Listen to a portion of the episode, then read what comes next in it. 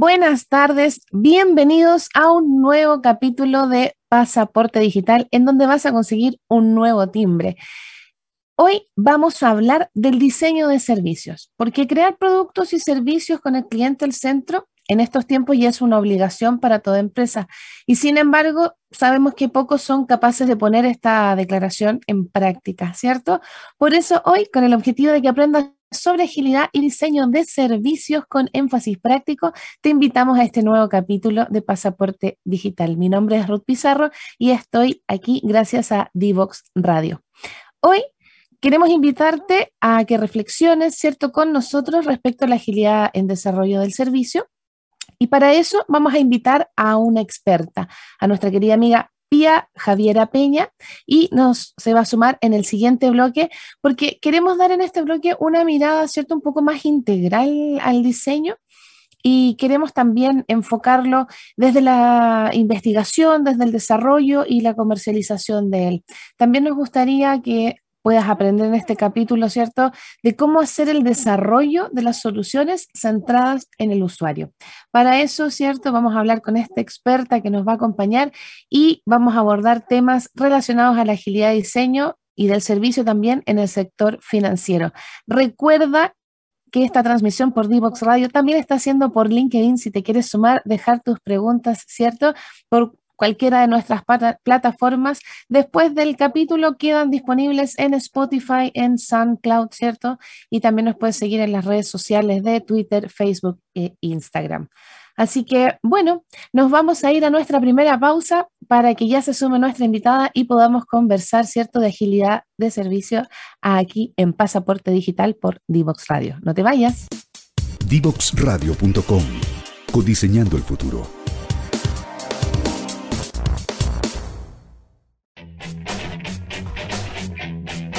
Divoxradio.com.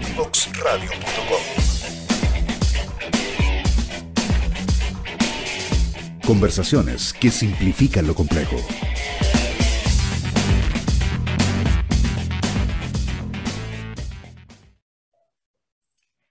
Ya estamos de vuelta en Pasaporte Digital por Divox Radio. Mi nombre es Ruth Pizarro y te invito a esta conversación que como te contaba en la editorial, vamos a hablar de la agilidad, ¿cierto? En el diseño de los servicios, de los productos, vamos a ver qué aborda, vamos a desmitificar algunas cosas y para eso me acompaña mi querida amiga Pía Peña, bienvenida. Ella es ingeniera en diseño de productos y en este momento es Product Owner en Copeuch. Bienvenida Pasaporte Digital. Muchas gracias, Ruth. Bueno, primero agradecer la invitación, el espacio y esperemos que pueda aportar con un poquito ahí de, la experiencia hasta ahora. Así es, una valiosa experiencia porque ya todos sabemos que la transformación digital ha sido a pasos agigantados. Nosotros estábamos hablando en la pauta de lo mismo y es por eso que les queremos traer aquí un poco de, de realidad, ¿cierto? De, más allá de los libros, más allá del deber ser, sino que la realidad que se tiene que adaptar a las empresas y a todos nosotros, porque todo ha ido cambiando, ya lo sabemos, pandemia de por medio, hubo bastante para aprender. Nos gustaría, Pía, que todos tengan el placer de, de conocer cómo llegaste a ser product owner, ¿Cómo, ¿Cómo, es este camino y qué te motivó principalmente a estudiar ingeniería en diseño de productos que, como sabemos, de la Universidad Federico Santa María tienen el honor de decir que usted egresó de ahí? Sí, así es. Bueno, em, la carrera en general no tiene el foco de, transformación digital, ¿no es cierto? Menos cuando yo estudié, que fue hace aprox ocho años que egresé. Eh, tenía un foco mucho más relacionado con el diseño de productos tangibles, estaba recién entrando, de hecho, el, diseño de servicios, em, como se ve también en universidades similares, ¿no es cierto?, las carreras de, de diseño, de ingeniería. Pero claro, luego em, empezó, ¿no es cierto?, a entrar todo el mundo de la innovación y ahí yo me dejé guiar por la corriente de, la innovación eh, y entré ya fuerte a trabajar en, temas de innovación como tal, proyectos de innovación, etc. Y luego de eso, eh, ya me enamoré de los servicios, en el fondo, diseño de servicios, todo ese tema a mí me encanta, me desmarqué un poquito del diseño de productos tangibles, materiales, etc. Y bueno, y después de eso, hace un par de años vino la pandemia y como sabemos, ¿no es cierto?, la pandemia ahí obligó en general a, a toda la industria a transformarse rápidamente. Si antes ya había comenzado hace un año la transformación digital, la pandemia vino a remover todo y hacer sí o sí necesario transformar todo hoy día, ¿no es cierto?, a, medios digitales. Y dentro de eso tuve la oportunidad en la empresa donde trabajo actualmente de moverme como product owner y ya entrar a transformación digital, agilidad, etc. Eso es como en general la vuelta, la vuelta que me di hasta ahora, a dónde voy. Claro, porque ahora eh, todo ha cambiado el paradigma, ¿cierto? Y el diseño de cómo vamos a entregar el servicio y todo lo que implica, ha sido un cambio también de paradigma del trabajo colaborativo, porque aquí yo creo que es la base, a mi juicio, con mis cortos 40 años, de que la base del buen diseño es cuando todas las áreas están alineadas en lo que necesitan que no es una idea de una sola área que después cuando ya tienen un, prototipo que después dicen, bueno, y esto a mí me complica más de lo que me, me ayuda. Entonces, em, en ese aspecto de los proyectos que te ha tocado eh, abordar, me imagino liderar, colaborar y a veces a uno tú sabes que los innovadores no, podemos decir que no a un proyecto que tiene potencial. Entonces, eh, cuéntanos un poco cómo te has ido desarrollando tú como persona en el sentido de cómo, cómo te ha hecho sentido este diseño de producto, cómo vives tú el diseño de producto. Me ha hecho todo el sentido del mundo, em, esta transformación en el fondo que, se ha ido viviendo si bien yo vengo de una escuela, ¿no cierto?, más relacionada con la ingeniería y con el diseño, em, antes, ¿no es cierto?, era un diseño mucho más relacionado con cómo se trabajaba de manera convencional, eh, más de forma tradicional, cascada, por ejemplo, de un área trabaja algo en silo, luego se lo pasó a otra área, a otra área, etc. Entonces, em, eso desde el diseño, por lo menos, em, ya desde siempre generaba choques porque el diseño se centra siempre en el usuario, siempre hay contacto con el usuario, ¿no es cierto? Entonces, ¿cómo después el resto de una organización entiende la misma necesidad que identificó un diseñador? Hay un diseñador que encontró algo y dijo, ok, aquí hay una solución que tiene que tener ciertas características y componentes cómo luego un diseñador se lo va a transmitir a la cadena completa, hasta el desarrollo, hasta la comercialización. Em, antes habían brechas muy importantes y muy evidentes en el fondo, y por lo menos a mí me ha tocado ver cómo eso, con la llegada de la agilidad, ya no es así, porque la agilidad efectivamente hay un trabajo mucho más colaborativo, es uno de los fuertes que tiene hoy día trabajar con agilidad, ¿no es cierto? Donde los distintos roles, distintas áreas van colaborando y va a haber, o sea, existe una sinergia mucho mayor. Y la posibilidad de que ahora todos interactúen de forma más cercana con el usuario, puedan entender ahora el propósito, ese descubrimiento que hizo alguien inicialmente, ahora ya, ¿no es cierto?, se pueda llevar y pueda permear a las distintas áreas. Entonces, a mí me hace todo el sentido hoy día, si bien el fin podría ser muy similar, ante el objetivo es muy similar, al objetivo final, ¿no es cierto? Similar al de ahora, construir algo centrado en el usuario, algo que comercialmente esté acorde. Siento que la forma de llevar a cabo el proceso, totalmente, eh, esa evolución que ha tenido con la agilidad, siento que ha sido para mejor. Lo he podido ver por lo menos en estos años. me hace mucho sentido. Qué bueno, porque en el fondo em, cualquier diseño de servicio tiene que ir asociado a métricas, a métricas que nos vayan marcando el camino, ¿cierto? Porque los indicadores se han vuelto los protagónicos. Antes, te estoy hablando yo con una década más encima, em, tenemos la posibilidad de ver cómo ha evolucionado, porque antes la métrica eran solo gráficos complejos y que lo importante era, ¿cierto?, cuánto era, cuánto subía o cuánto bajaba o ahora los gráficos son más integrales porque va más allá de si aumento mi producción, es como la aumento, a qué costo la aumento. ¿Qué estoy impactando? ¿Qué estoy incluyendo? Entonces, eh, esa forma, tal como decías tú, en sinergia de absorber las cosas, eh, es, un, es un mérito de las generaciones nuevas, de las nuevas generaciones, ¿cierto? Porque se han dado cuenta de la importancia de poner al cliente al medio no lo que yo quiera y no tampoco que el cliente siempre tiene la razón, porque siempre son cosas como muy extremistas. ¿eh? Entonces, el cliente al centro le da un equilibrio, ¿cierto? Que nos invita a hacer, por ejemplo, la primera reflexión cuando estabas en el sector de innovación y dijiste, o alguna vez pensaste en hacer eh, diseño de una gestión financiera, por ejemplo. Eso, ¿cómo, cómo, llegaste a eso? ¿Cómo, cómo descubriste ese...? Em, bueno, fue un desafío eh, no menor porque, claro, como ya les mencionaba, mi escuela viene del diseño muy físico, ¿no es cierto? Pero aún así, desde la escuela de diseño siempre está eh, como de protagonista la interacción persona-objeto, por ejemplo. Persona-servicio, cómo me siento cuando, hablemos por ejemplo de algo tangible, cuando compro algo, da igual si algo físico, cómo me siento respecto a eso, cuál fue mi experiencia de compra, qué es lo que está en el fondo alrededor de toda esa experiencia, ¿no es cierto? Entonces, em, yo por lo menos me ha tocado ver que con el paso de los años se le ha dado cada vez más énfasis ya no tanto al producto, sino a toda mi experiencia de compra. Hoy día yo creo que estamos llenos, por ejemplo, de, productos que nosotros antes comprábamos de forma muy simple, hoy día todo tiene una aplicación.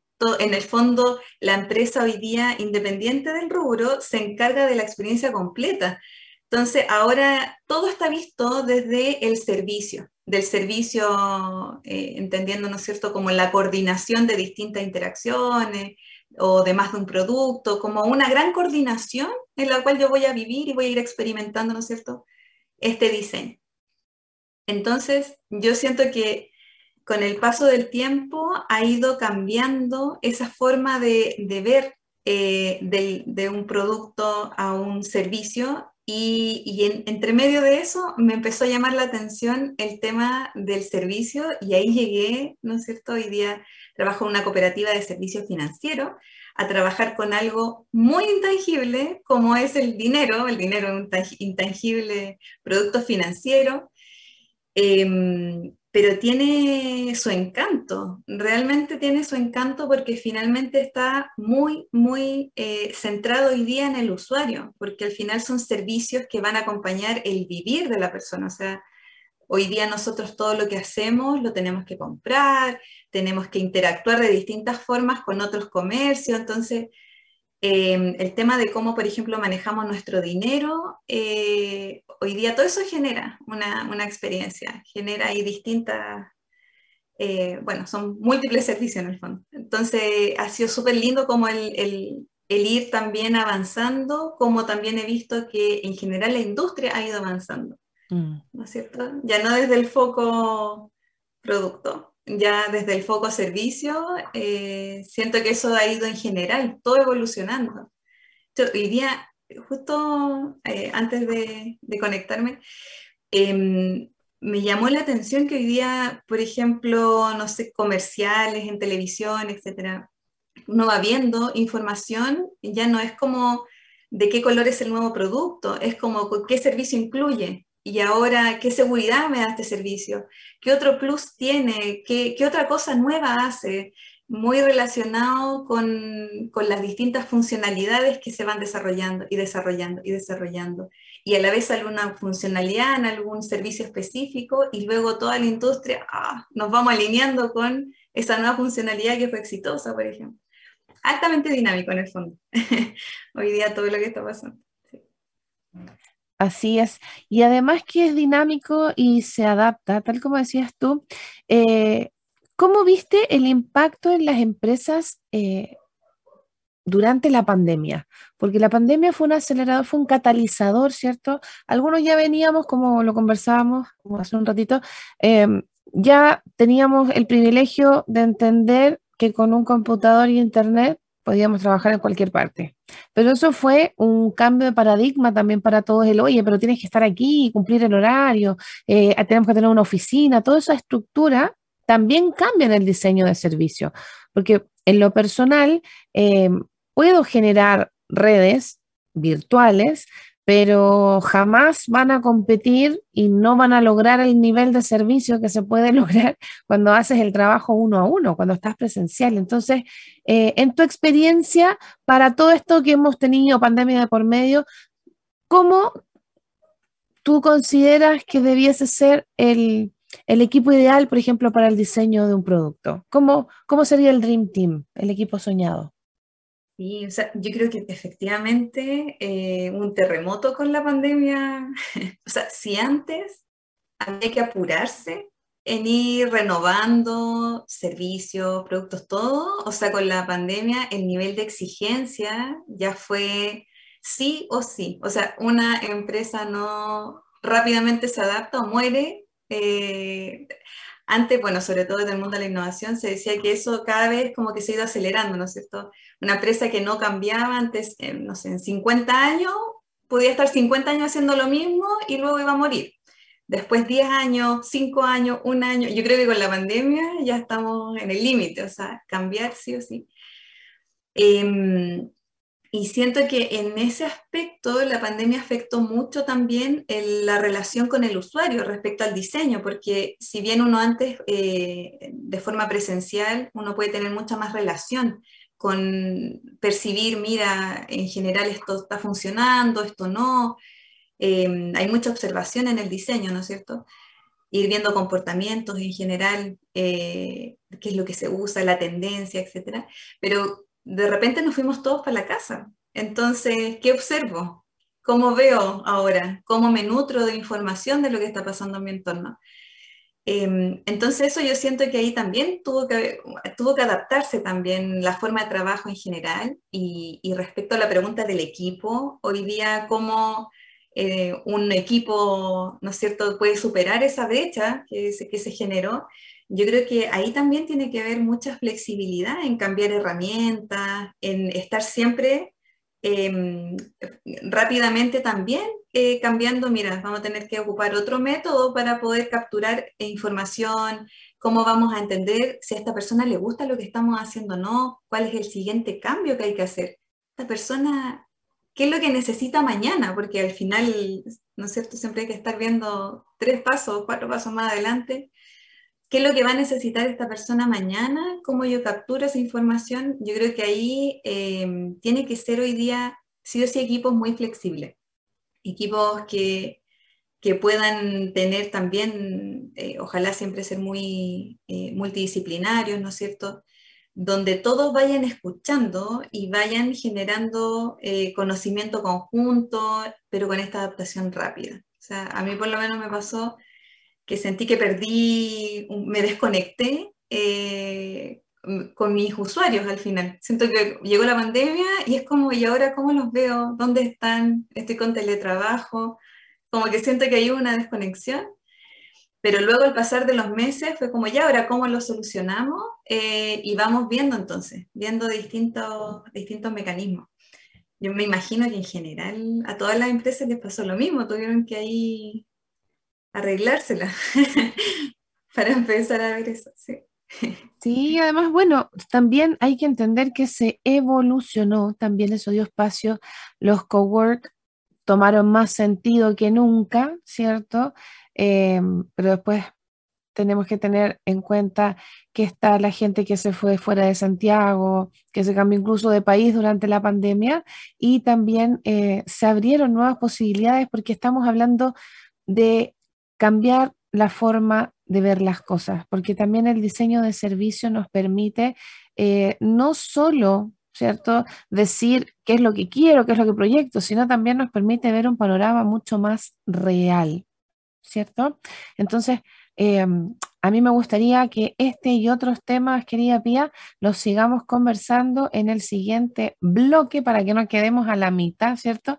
Porque nos vamos a tener que ir en unos segunditos más a nuestra primera pausa comercial para darle paso, ¿cierto?, a nuestros queridos auspiciadores que hacen posible que estemos aquí en Pasaporte Digital por Divox Radio. Así que no te vayas, danos un ratito que ya volvemos a conversar del diseño de servicio con nuestra querida Pía Peña. Divoxradio.com Codiseñando el futuro.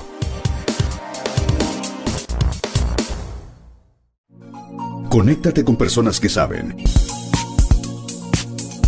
En Divoxradio.com. Yo emprendo ¿Tú emprendes? Latinoamérica emprende. Entérate en divoxradio.com.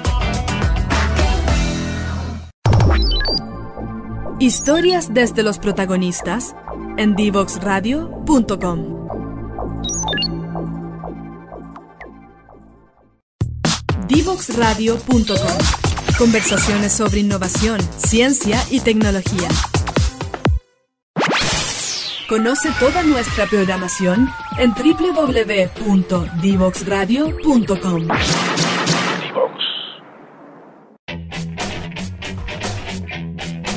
Divoxradio.com.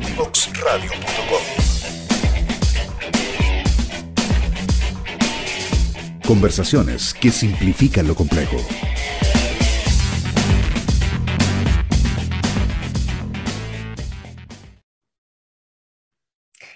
Ya estamos de vuelta aquí en Pasaporte Digital, hablando de diseños de servicios, ¿cierto? Y cómo mezclamos con la agilidad, cómo ha cambiado todo. Y nos acompaña hoy Pía Peña. En el primer bloque estuvimos eh, comentando los temas, en el bloque anterior ya empezamos a desarrollar, ¿cierto?, las distintas aristas que tiene que contemplar el diseño de servicio.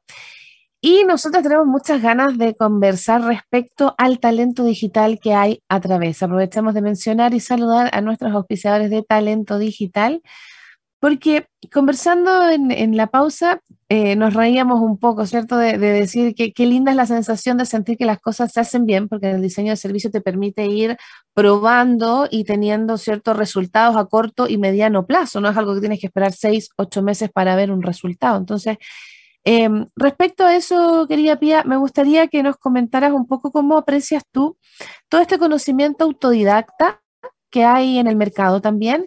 Em, lo que nos reíamos un poco, que habían chicos que ya tienen un pasado un poco más informático, un par de YouTube y ya pueden programar y hacer unas cosas eh, absolutamente hermosas. Entonces, cuéntanos un poco para ti, en tu experiencia de Product Owner, eh, ¿qué tanto requieres un especialista o tal vez un talento? ¿Cierto? Ahí, ¿cómo, se dan esas oportunidades para los equipos de diseño de servicio? Bueno, por lo menos a mí me ha tocado conocer em, distintos perfiles. Eh, hay perfiles, por ejemplo, ¿no es cierto?, como informáticos, que ya llevan muchos años y que rápidamente se han tenido que actualizar con lo último, han tenido que, aprender nuevas cosas, muchos cursos, etc. Eh, pero también eh, se da estos perfiles mucho más jóvenes que no necesariamente estudiaron informática, no necesariamente terminaron una carrera universitaria, pero hay una pasión detrás, que es el, aprender, el, el, programar, el quiero construir soluciones eh, eso también es un perfil como súper interesante que yo he podido ver que también ha funcionado súper bien, pero tiene que ver con, como con esta pasión detrás del informático o este perfil informático, que no necesariamente informático, pero por querer aprender, por estar a la vanguardia, por decir, ¿cómo puedo solucionar esto? Me están dando este desafío, qué interesante, tengo ganas de aprender, por ejemplo, un nuevo lenguaje, una nueva forma, nuevas herramientas. Eh, eso yo creo que hoy día lo, encuentro maravilloso porque no necesariamente eh, hay que tener como, como el estudio tan formal, eh, hay mucha práctica. Eh, hoy día, ¿no es cierto? También me ha tocado conocer muchos jóvenes que tienen su emprendimiento aparte, por ejemplo. Emprendimientos que se le ocurrió eh, generar una aplicación que desarrolle tal cosa y les va súper bien. Entonces, siento que se ha visto que hoy día lo están pasando bien. Los, jóvenes están súper involucrados, pero no como desde la obligación en el fondo, no necesariamente del tengo que cumplir porque es mi trabajo y está mi sueldo, etcétera, sino se nota que lo están pasando bien y, eso también yo creo que se contagia. Hoy día, eh, de mi experiencia por lo menos, he visto equipos súper automotivados que están como con hambre de, desarrollar y de probar y de decir, mira, ¿sabes qué? Funciona lo que estamos haciendo. Esto realmente hay gente que lo está usando, le gusta. Em, y eso yo creo que es impagable hoy día tener equipos así. O sea, sin duda eh, mejora todo de esa forma. O sea, uno cuando trabaja con, con gusto en el fondo. así es con motivación, porque eso es fundamental y yo creo que también es un cambio de paradigma que hemos aprendido, a que lo más importante es nuestro bienestar, ¿cierto? Nuestra salud mental, nuestra... Em, capacidad de estar bien para poder desarrollar un buen trabajo, porque podemos ser los mejores, pero si no estamos, ¿cierto?, alineados en una frecuencia que nos permita entregar lo mejor de nosotros, también eso es importante y las nuevas generaciones lo saben. Y los trabajos también que se están dando desde la casa, freelance, todas estas nuevas modalidades, ¿cierto? Eh, ya no es tan eh, obligatorio como antes, es decir, bueno, trabajo eh, en una oficina nueve horas. Todas las generaciones de ahora, no olvídalo, tiene que ser eh, virtual o semipresencial, ¿cierto? Para, para poder ir haciendo ese, ese cambio.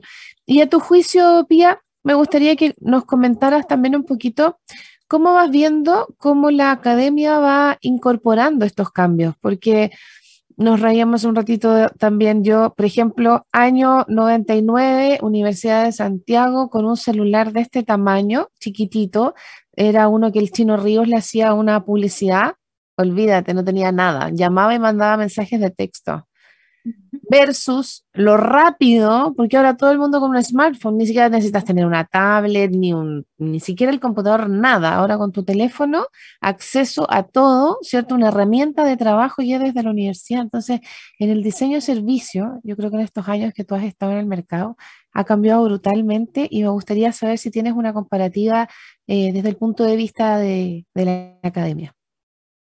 Sí, por lo menos, bueno, puedo hablar también de, mi propia carrera, que es una carrera ingeniería en diseño de producto.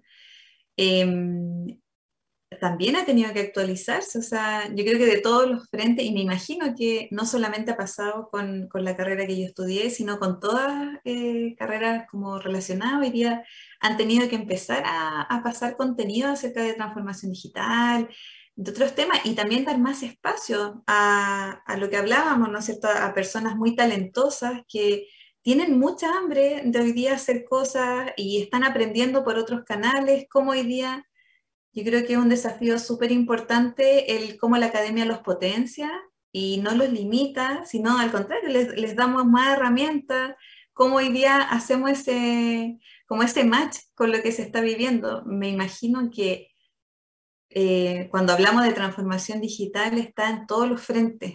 Y un frente, yo creo, sí o sí, eh, es hoy día la, academia cómo va a ir evolucionando. Me imagino que también está en una transición, también está hoy día eh, muy consciente de que tiene que ir actualizándose en cuanto sobre todo a los contenidos, em, sí, porque si no, ahí no, sé cómo se viene el futuro, cada vez la gente está estudiando más como de forma más informal y al parecer funciona. Yo también encuentro lo mismo. Yo estaba pensando así como en el homólogo de en la época 20, 30 años atrás era como el cantando aprendo a hablar y aquí es como con YouTube aprendo a programar porque es otra la información que hay disponible también. Eh, todo se ha actualizado eh, el resultado inmediato que necesitan las nuevas generaciones es impresionante. El proceso cada vez tratan de que sea más corto em, y eso también me gustaría que nos dieras tu opinión respecto a los tiempos de los procesos, sobre todo los diseños de productos, porque em, sería fantástico tener una máquina programar y ¡pum! que saliera ahí, ¿cierto? el producto mínimo viable en un prototipo, pero hay ciertas cosas que necesitan alineamiento, tal, tal como son eh, alinear al equipo, encontrar a las personas idóneas, ¿cierto? Ojalá tener la gestión de, talentos asociados, pero en tu caso, ¿cómo, ¿cómo abordas? ¿Cómo es para ti como product owner, sobre todo en la compañía en la que estás trabajando? ¿Cómo toman los tiempos? ¿Se respetan o son de, de esas experiencias de que tienes que estar todo el tiempo justificando el por qué se tiene que hacer así más que el avance que se da en general? No, yo por lo menos tengo la suerte, eh, la suerte de que hoy día estamos, pero con la agilidad y con todo eh, muy metódico y, y, cada vez pero haciendo las cosas más eficientes, teniendo resultados mucho más rápidos. Eh, sobre todo porque yo lo contrasto, ¿no es cierto?, desde la innovación, cuando hacía un MVP de cartón, que era como, ok, podemos hacer un MVP súper rápido para probar si esto aporta, no aporta, perfecto, pero de verdad era de cartón. Ahora, en el mismo tiempo, podría ser, no sé, estas, estas jornadas que de repente hacen en la universidad, una hackathon, no sé, en un día listo, tengo una aplicación y ya no es necesario. Eh, de hecho, todas las, etapas que tenía, por ejemplo, un, MVP, el prototipo, todas las, etapas que habían previas, ¿no es cierto? Donde decíamos, sí, pero esto es de muy baja resolución. Ahora la baja resolución ya no es baja resolución porque ya están todas las herramientas. O sea, hoy día es muy fácil poder probar muy temprano, eh, sobre todo teniendo un equipo ad hoc sobre todo teniendo gente motivada, eh, o sea, uno podría muy rápido descartar, o sea, es que esto no, o sí, vamos por ahí, sigamos avanzando. Entonces, me siento súper afortunada en el fondo en haber visto este cambio, porque si antes era frustrante cuando eh, de repente uno tenía que de verdad hacer las cosas en cartón, porque había, ¿no es cierto? Yo creo que siempre, o la gente que en general trabaja en innovación quizás se siente identificada, pero cuando uno hace prototipos antes, eh, a muy baja resolución, uno estaba eh, pensando todo el rato en, pucha, pero es que esto en realidad no es tan real. En realidad la persona no lo va a ver así, entonces está como súper lejano a, la vida real. Entonces no sé si es tan real lo que estoy evaluando, muy baja resolución. Pero hoy día, ¿no? El, el, nivel de certeza de la usabilidad, por ejemplo, no sé, una aplicación, por ejemplo, o algo eh, es muy cercana a la realidad porque rápidamente se pueden construir pantallas, rápidamente esto funciona. Entonces siento que eso yo lo encuentro maravilloso, hermoso, porque me tocó subir el, el camino en el fondo, pero ahora no, eh, rapidísimo. Y de ahí a cómo luego se va a comercializar algo, eh, siguiendo la misma línea de agilidad, es muy, muy rápido.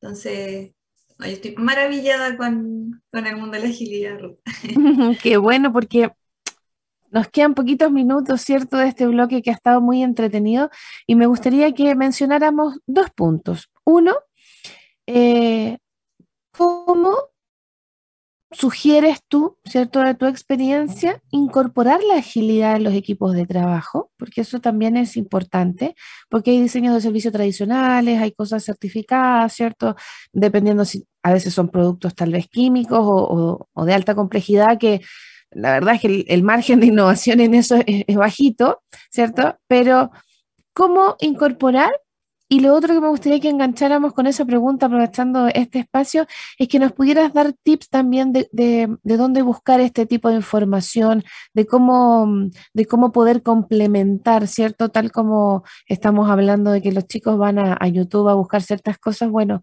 tú tienes eh, alguna forma de ayudarnos a conectar esto de, bueno, este método, esta forma. Nos gustaría que orientaras a nuestra audiencia por ese lado.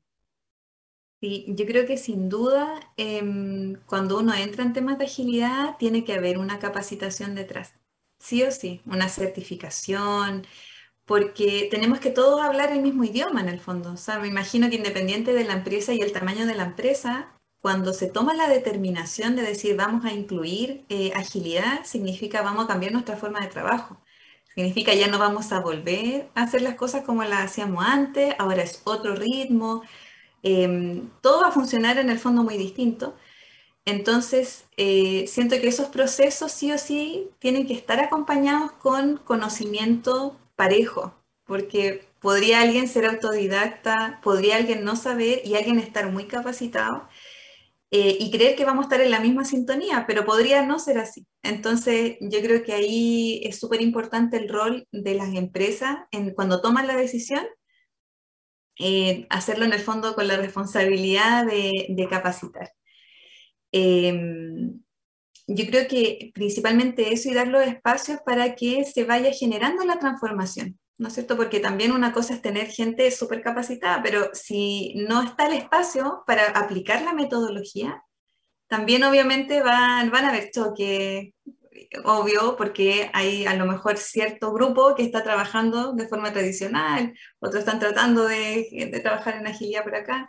Entonces yo creo que tiene que haber una, una de, los, de los tips, de las claves, eh, es que existe una convicción eh, de toda la organización insisto, independiente del tamaño de la empresa, independiente de cuando se va a aplicar agilidad, tiene que haber convicción, espacios, tiempo eh, de, la, de transición, saber que hay una transición de por medio y una capacitación, ojalá eh, pareja, para todas las personas que, que van a entrar em, en este mundo, ¿no es cierto? O atraer eh, personas que ya vengan con una capacitación también para que estemos todos como en la misma. Al final, la agilidad, ¿no es cierto?, es, dinámica, es un trabajo, yo lo encuentro súper entretenido porque es como rápido, eh, pero por lo mismo, la idea yo creo que es muy importante que estemos todos en la misma sintonía, o sea, que todos manejemos lo mismo, todos entendamos lo mismo de lo que hay que hacer, entendamos la misma definición de los roles, por ejemplo,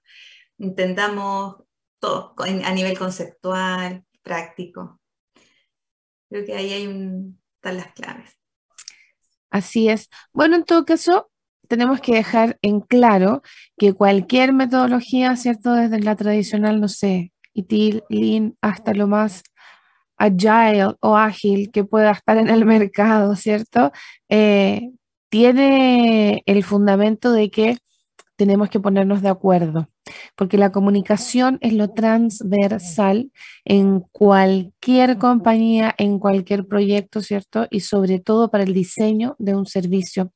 ¿Cómo abordas tú los planes de comunicaciones?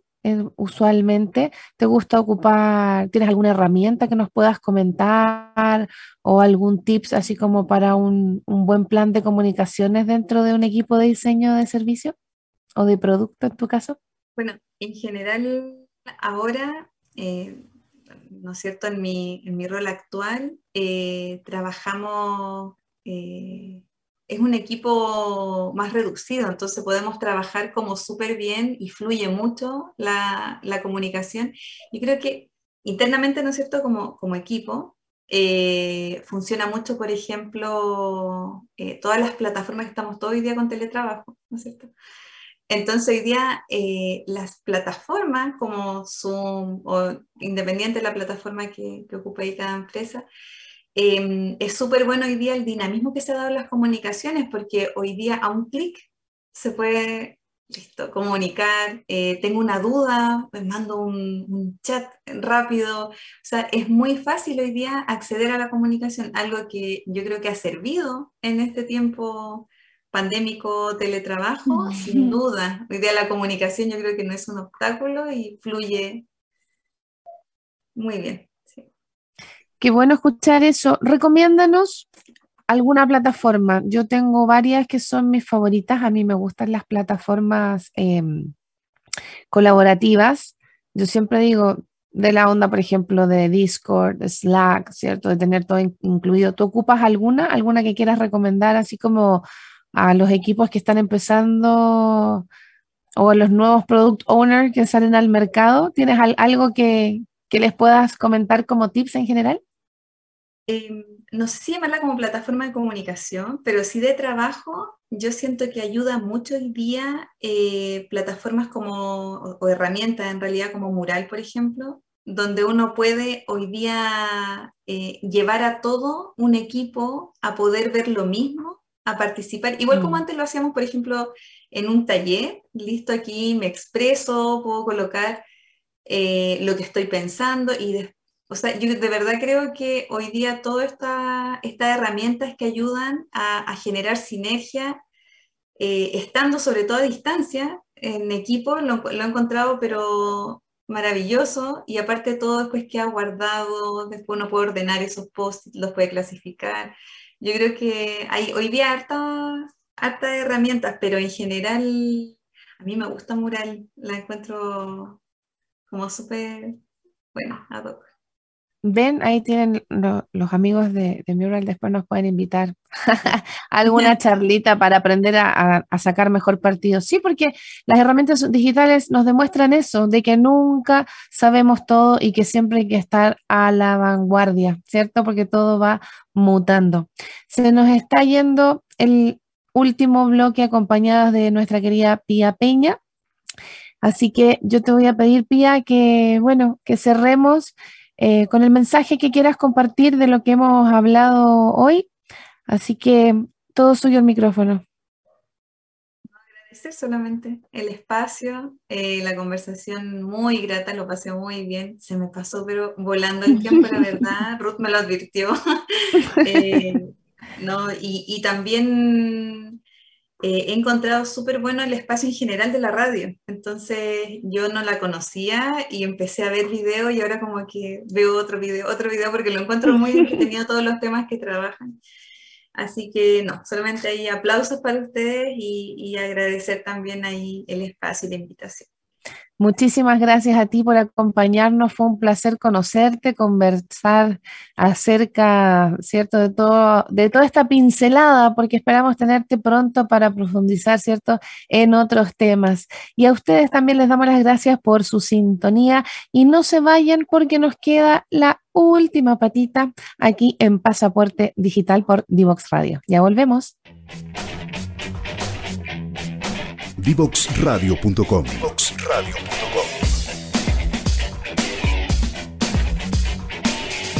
Conversaciones que simplifican lo complejo.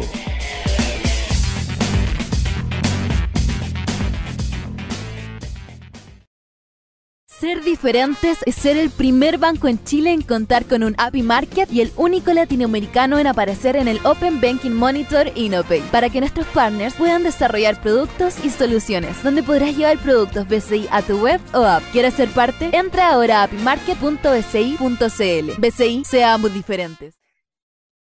Ya estamos de vuelta en el último bloque para despedir lo que fue hoy un nuevo capítulo de Pasaporte Digital por aquí por D-Box Radio. Hoy hablamos de todo lo que tiene que ver con la agilidad, ¿cierto? Y el diseño de servicio con un énfasis práctico y para eso nos acompañó nuestra querida Pía Peña y estuvo muy entretenido, dimos una mirada, ¿cierto? Integral. Eh, cómo los equipos se nutren cuando tienen distintos tipos de talentos, ¿cierto? Cuando tienen talentos nativos, digitales y sobre todo cuando están abiertos a una buena comunicación. Esperamos te haya gustado mucho el programa de hoy. Recuerda que nos puedes seguir en todas nuestras redes sociales si quieres repetir compartir, comentar, ¿cierto? Esto tienes en el formato también podcast en SoundCloud, Spotify, nos puedes encontrar en YouTube, Twitter, Instagram, Facebook y LinkedIn. Y también en nuestra página web, divoxradio.com. Recuerda, cada miércoles a las 5 de la tarde te esperamos para que consigas un nuevo timbre en tu pasaporte digital. Un besito, que termines bien el miércoles. Chau, chau.